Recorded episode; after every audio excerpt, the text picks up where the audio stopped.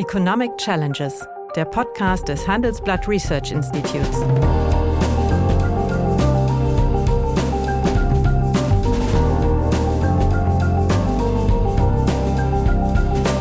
Bert Rürup, der Chefökonom des Handelsblatts, diskutiert mit Michael Hüter, dem Direktor des Instituts der deutschen Wirtschaft, wöchentlich aktuelle wirtschaftliche Herausforderungen für Deutschland wie für die Weltwirtschaft. Warum ist die Kernrate der Inflation nachhaltig so hoch und zum Teil einfach stabil, während die Headline Inflation runtergeht? Spanien hat eine Inflationsrate, die unter zwei Prozent liegt. Auf der anderen Seite haben wir relativ kleine Staaten, wo sie in der Nähe von 13 Prozent liegt und das bei gleichen geldpolitischen Bedingungen. Ist nicht das das Problem?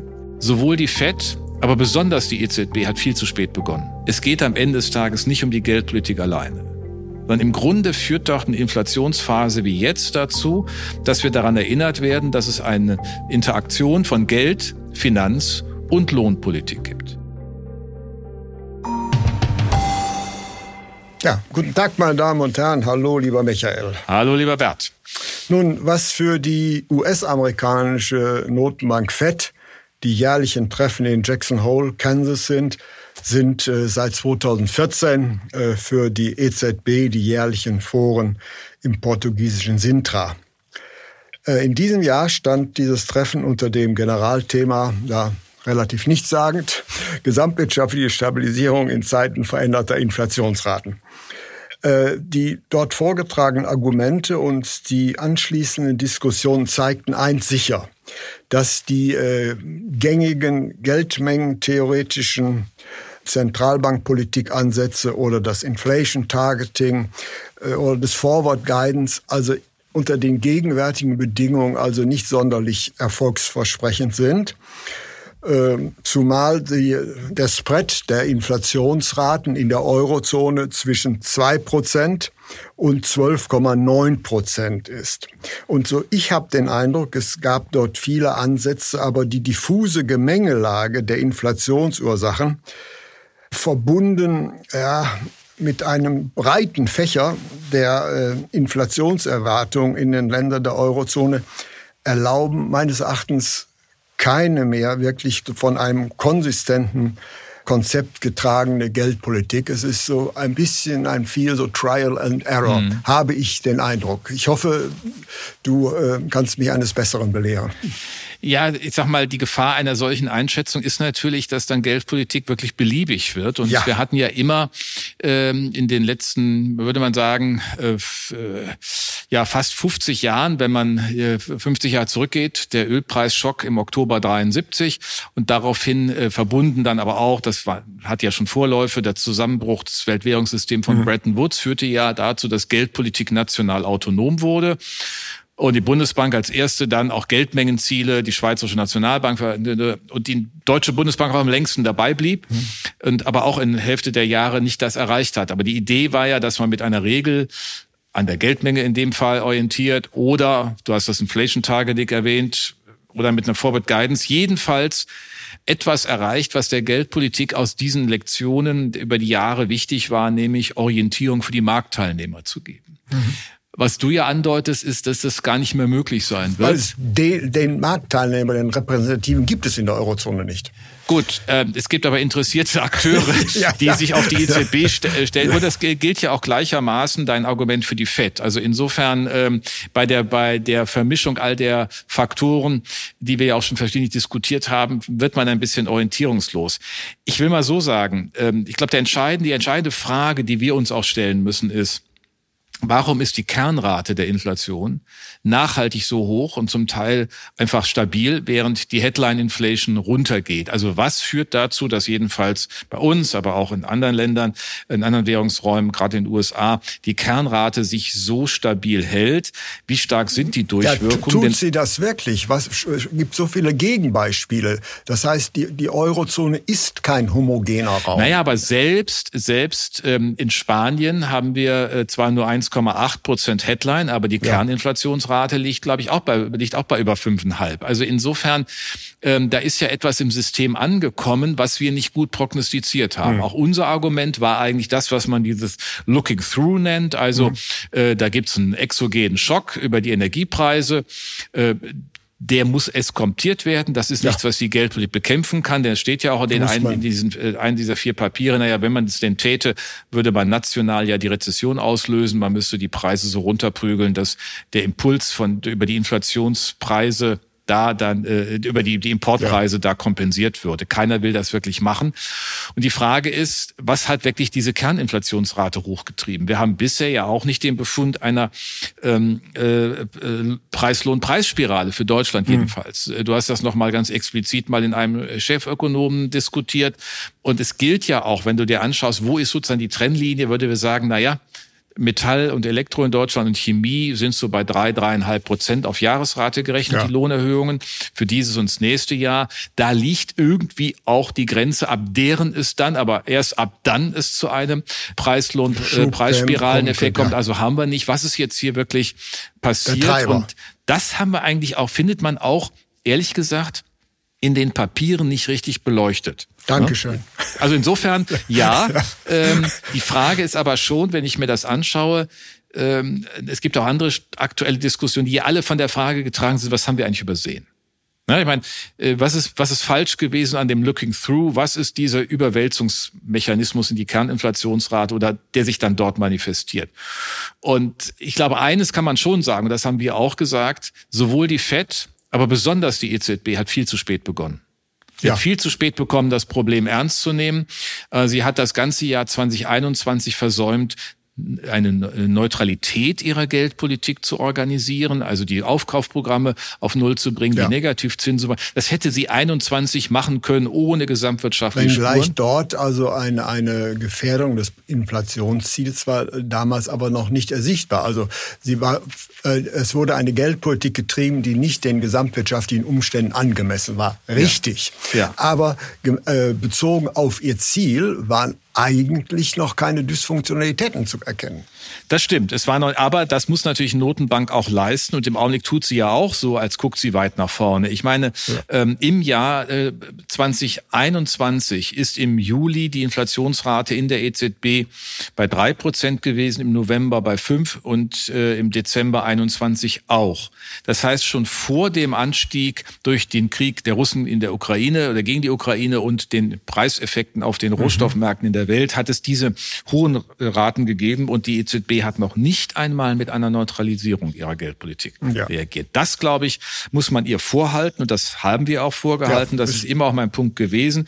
Es hätte ja, die Leute haben ja manche getan, als würde dann äh, der Kapitalmarkt zusammenbrechen. Genau das ist ja nicht eingetreten. Wenn wir uns jetzt die hm. Zinsdynamik in so kurzer Zeit anschauen, dann stellen wir fest, dass die Kapitalmärkte eigentlich damit umgehen können. Klar, wir haben belastende Effekte und der DAX für die Konjunktur. auf Rekordniveau liegt, so richtig ja, aber erklären nimm, nimm, lässt sich das auch nimm nicht. Immobilienpreise ja. und äh, die Immobilienkredite, die einen deutlichen Effekt haben. Der Bausektor ist schwach und das ist ja natürlich auch etwas, was eine Geldpolitik heute mhm. sehen muss. Und da verstehe ich jetzt am aktuellen Rand, aber auch vor dem Hintergrund dieser Diskussion in Papiere für Sintra nicht so ganz diese äh, Beharrlichkeit. Jetzt müssen wir aber ganz kräftig bei den Zinserhöhungen ja. dabei bleiben, denn äh, auch hier sind bleibt weiterhin zwölf bis 18 Monate Durchwirkung Wirkungszeit.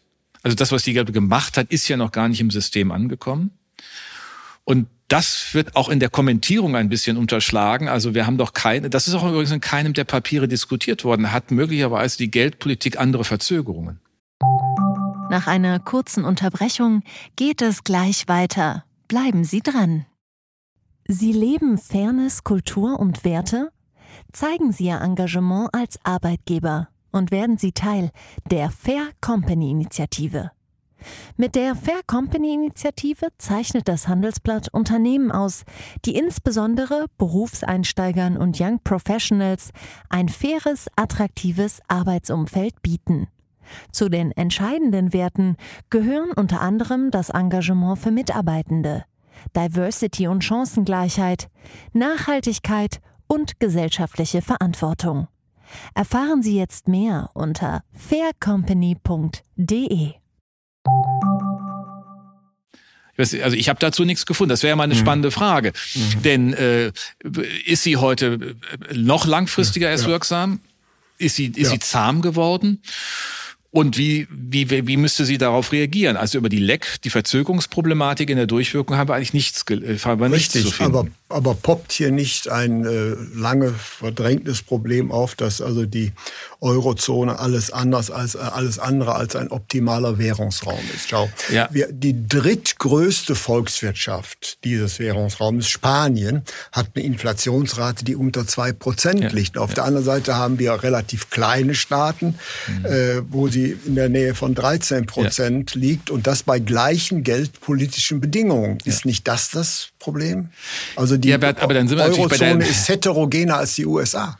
Das ist ohne Zweifel richtig, aber wenn du durch die USA fährst und vergleichst äh, beispielsweise Texas mit Kalifornien, würdest du von Homogenität auch nicht sprechen hm. wollen. Also äh, was ist eigentlich ein optimaler Währungsraum? Finden wir den irgendwo in der Realität? Konstrukt, Theoretisches ja. Konstrukt kennen wir, das heißt, es ist hohe äh, Mobilität der Produktionsfaktoren, ja. Währungsraum weiter ja. Kapitalmarkt, da sind wir ja auch nicht. Also der Capital Markets Union ist ein Thema, das auf der europäischen Ebene hängt, wo man nicht alle drüber reden, aber keiner fortkommt, hm. weil in, im Grunde keiner da in, in Brüssel die, die das mhm. richtig in die Hand nehmen will und dafür sich auch kompetent sieht, mhm. habe ich immer den Eindruck, weil Kapitalmärkte irgendwie diffus, besser wir lassen sie wie sie sind, das funktioniert natürlich, da hast du recht. Aber ähm, die diese Zerklüftung, ich meine,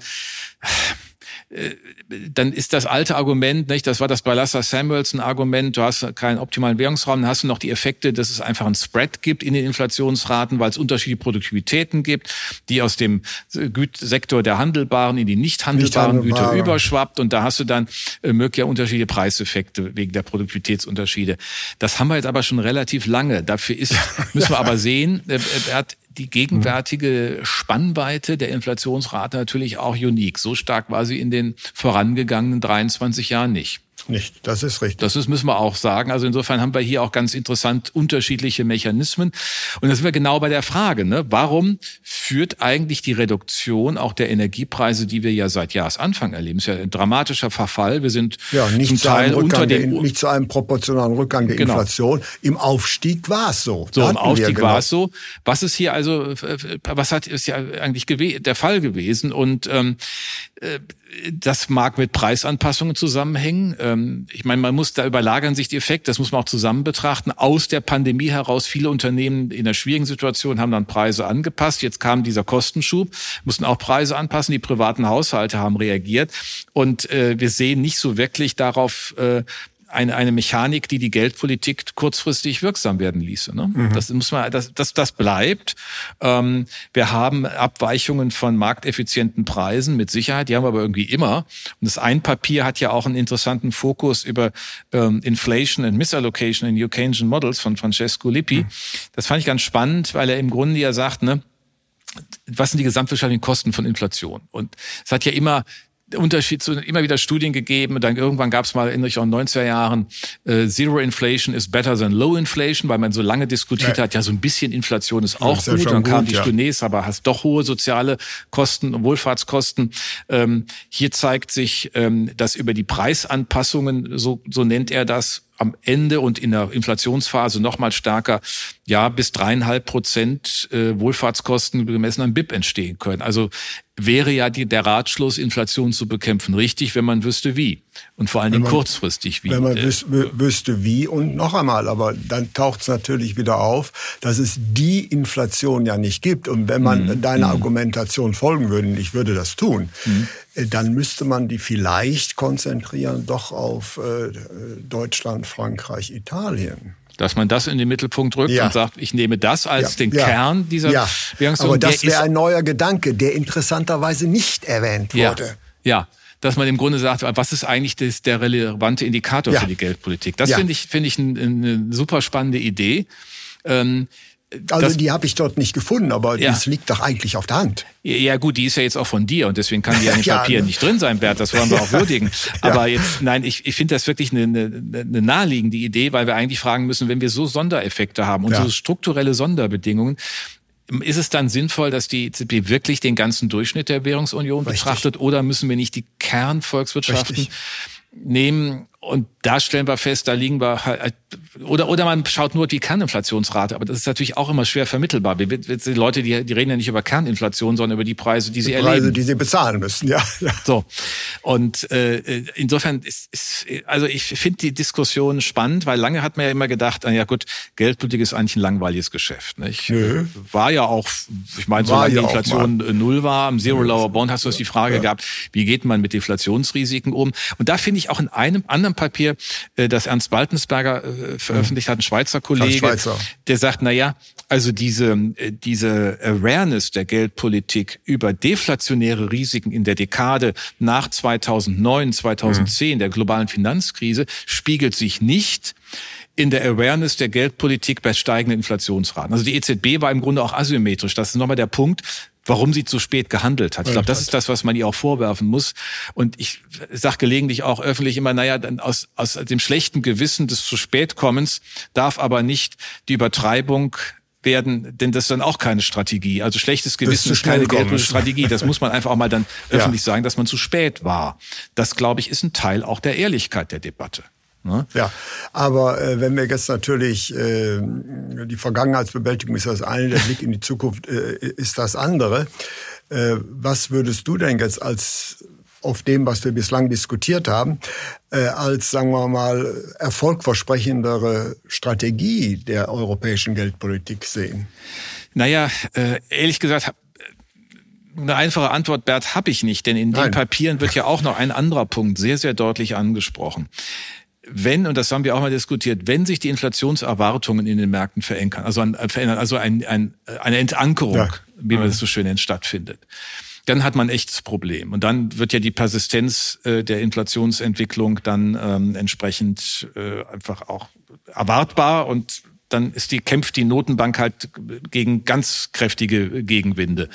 Ja, aber, aber schau mal, eine, eine Ankerung der Inflationserwartungen in Lettland, die also an der Spitze der Inflationsrate stehen, ähm, glaube ich, ist von Nein, begrenzter Relevanz. Deswegen würde ich schon also auf im Kerneuropa, auf den drei ja großen recht, Volkswirtschaften mich Worauf ich hinaus wollte, ist ja das Argument der Inflationserwartung. Aber die Papiere zeigen ja auch, eigentlich wissen wir dazu zu wenig.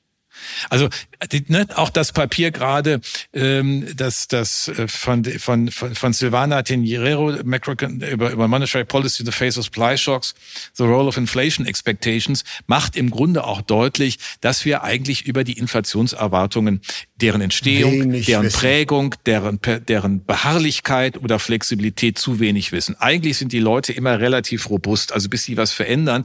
Und jetzt ist aber die Frage, wer ist das? Sind es die Professional Forecasters in der Befragung der Europäischen Zentralbank, die da über die mhm. Inflationsperspektiven reden? Ist es der, der Spread zwischen indexierten und nicht indexierten Staatsanleihen? Du kannst ja ganz viel dir dazu denken, aber äh, hier muss man einfach auch zugeben, äh, dass dann die Forward Guidance, du hast sie ja anfangs erwähnt, als eine strategische Orientierung mhm. mh, eigentlich unterstellt, dass wir etwas über die Erwartungsbildungsprozesse wissen. Und mhm. eigentlich wissen wir das nicht. Also insofern, das mhm. müssen wir auch nochmal äh, mit, mit einbauen. Wenn du mich jetzt fragst, nach vorne hin, glaube ich, ist noch mal eins aufzurufen, was wir jetzt noch nicht angesprochen haben.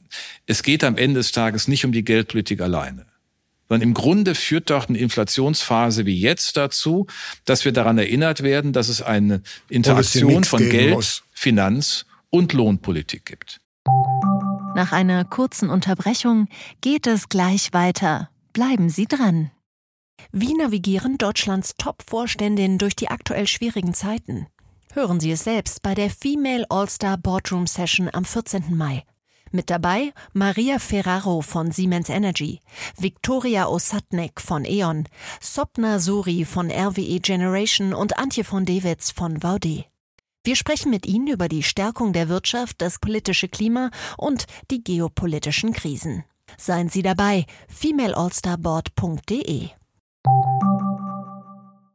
Und genau das ist doch das, was eigentlich wieder durchdacht werden muss. Es gibt ein Papier über Unconventional Fiscal Policy in Times of High Inflation von Grinchas in der in Sintra, der ja ähm, die tatsächliche Fiskalpolitik in den letzten anderthalb Jahren betrachtet hat und zu dem Ergebnis kommt, dass unter zwei Bedingungen, die waren auch gegeben, die Fiskalpolitik über die Senkung der Energiepreise die Inflationsrate um ein bis zwei Prozentpunkte gesenkt hat, hat. Mhm. im vergangenen Jahr. Und das sind die ja. eine Bedingung ist, es ist ein temporärer Energiepreisschock. Das war er tatsächlich. Wenn ich mir allein die Energiepreise ja, anschaue, ist das so.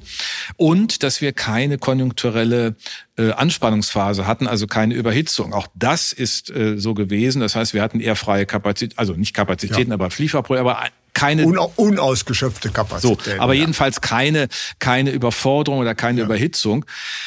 Jetzt ist die Frage, wie weit geht das? Er sagt auch, äh, das ist, kann ja kein, bei dauerhaften Preisschocks funktioniert das halt nicht, sondern es ist halt ein vorübergehendes Phänomen. Ein, das Looking Through führt dazu, mhm. dass die Fiskalpolitik hier eine Rolle gespielt hat. Wenn ihr jetzt heute die Kommentare liest zum Bundeshaushalt. Das ist ja das Thema dieser Woche, wo die Koalition irgendwie vielleicht doch nochmal zu einem Haushalt kommt für das Jahr Sparhaushalt 24, hat.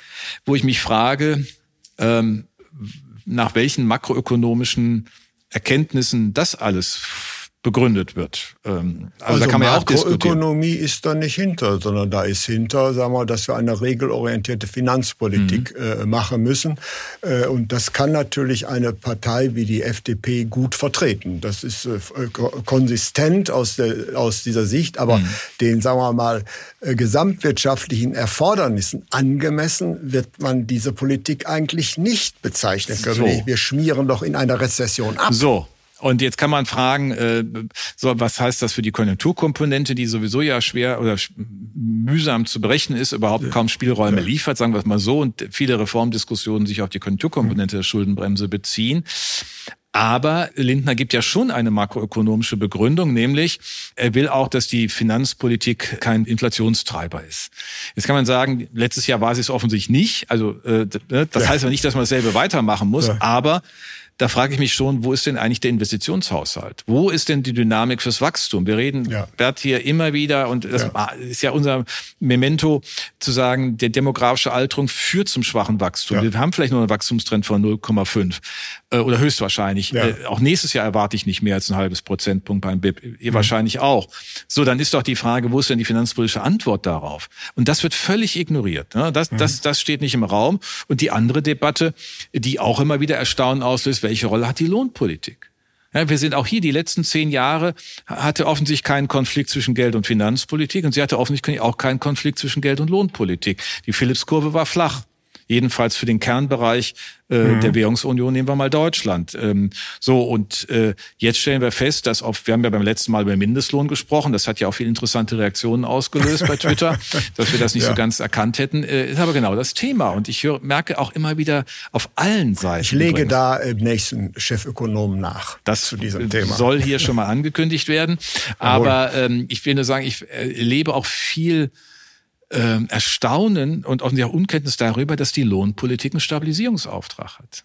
Ja. Dass sie sich an, den, an der Inflationsnorm der Notenbank orientieren sollte in der Preiskomponente, die sie mit einbaut und dass das natürlich auch dann zu einer Systematik über die Zeit führt. Dann heißt es immer, ja, das kann ich aber dem anderen äh, nicht erzählen. Ja, das meint aber trotzdem richtig. Also ob ich etwas erzählen kann oder nicht, äh, man muss einfach dafür werben. Deswegen ist auch der Mindestlohn kein Inflationsausgleichssystem. Es ist ein schlichtes Instrument, Schmutzkonkurrenz am Arbeitsmarkt zu verhindern und die Ausbeutung der sozialen Grundsicherung. Das haben wir ja beim letzten Mal diskutiert. Ja. Und ansonsten hat der Staat ja selbst erkannt, das fand ich ja ganz interessant, über die Inflationsausgleichsprämie genau die Lohnpolitik hier ein Stück so zu positionieren, entlastet. dass sie nicht Druck auf die Geldpolitik hat, ausübt. Sie hat die Lohnpolitik entlastet und das war eine richtige Maßnahme. War völlig richtig, war völlig ja. richtig, ist ja auch weitgehend angenommen worden in den Tarifverhandlungen, Tarifverträgen. So, und das aber, glaube ich, muss eine, ist eine Botschaft, wenn ich so sagen darf, von heute auch, dass wir dieses makroökonomische Denken mit den drei Akteuren wieder für uns auch reaktivieren müssen. Also nicht für uns zwei, aber mhm. für die öffentliche Debatte. Und das zeigt auch so ein bisschen diese Diskussion in Sintra. Insofern ist das ja toll. Das finde ich auch gut, dass die EZB sich auch so ein Forum ähm, ja. geschafft hat oder geschaffen hat, ähm, auf der dann diese Dinge diskutiert werden, wo man auch einen öffentlichen äh, Diskurs daran ja. binden kann. Also das sollten ja, wir mal positiv und, würdigen. Das muss man positiv betonen. Allerdings muss man natürlich auch eine Sache hinter dem Vorhang sagen. Äh, entscheidend für die äh, Preisentwicklung in der Gemeinschaft sind letztlich drei Länder. Ja. Ne, dein Punkt, ja. Das sind letztlich drei Länder, das darf man nicht laut sagen, aber das ist der Fakt. Mhm. Und äh, deswegen wird man schon, gerade wenn man die Lohnpolitik mit hineinnehmen muss, also sagen wir mal schon, also die drei großen europäischen Länder als Repräsentanten der Fiskalpolitik ansehen. Ja, und, äh, und das auch zusammen denken. Und ich finde in der Tat, das wäre so ein bisschen das, der, der, wie sagt man so schön, äh, der innovative Output heute in unserem Richtig. Gespräch, dass diese Fokussierung auf diese drei Kernländer, die das Geschehen mehr oder weniger bestimmen, auch für die Geldpolitik jedenfalls in dem Argumentarium, sie wird ja nicht einer sagen, ich ignoriere die anderen, weil Kleinvieh macht am Nein. Ende auch Mist, aber ähm, ganz im Ernst, dass man das so denken muss und sich dort die Strukturen anzuschauen hat. Und äh, da gilt ja weiterhin, äh, dass wir für Deutschland jedenfalls sagen können, äh, bisher keine Preislohn-Preisspirale. Die Diskussion um die Gewinninflation halte ich ehrlich gesagt für etwas verfehlt, weil äh, das hat was mit der Wettbewerbsintensität der Märkte, der globalen Märkte zu tun. Das kann nie ein dauerhafter Prozess sein. Mhm. Dass es dann Anpassungen gibt, ist sicherlich richtig. Aber in der Summe der Dinge ähm, sind eigentlich die Perspektiven nach vorne, das war ja deine Frage, was leiten wir jetzt ab für die mhm. Geldpolitik, mhm. ja so, dass sie selbst sagt, wir stehen vor rezessiven Anpassungen, eher schwach. Mhm. Sie hat eine Menge getan. Sie hat für den Juli ja schon äh, gesagt, kommt, das kann man ja schon mal einen Haken hintermachen. Ich finde, dann sollte die Sommerpause auch äh, zur Pause in der Geldpolitik dann führen. Ja, ich bedanke mich für die sehr konstruktive Zusammenfassung. War, glaube ich, ein sehr innovatives Gespräch heute. Vielen herzlichen das Dank. Ich auch. Ich danke dir. Ja, meine Damen und Herren, wenn Ihnen die Gespräche, die wir führen über ökonomische Themen gefallen, dann habe ich dann noch ein neues Angebot für Sie, was Sie interessieren könnte. Nämlich mehr aktuelle Wirtschaftsinformationen finden Sie unter handelsblatt.com slash global und natürlich in den einschlägigen Hinweisen in meinem wöchentlichen Newsletter der Chefökonom. Liebe Hörerinnen und Hörer, wenn Sie Lob, Kritik oder Themenwünsche haben, dann schreiben Sie uns doch gerne oder schicken Sie uns eine Sprachnachricht an chefökonom@handelsblatt-research.com. Die Adresse finden Sie auch in der Folgenbeschreibung.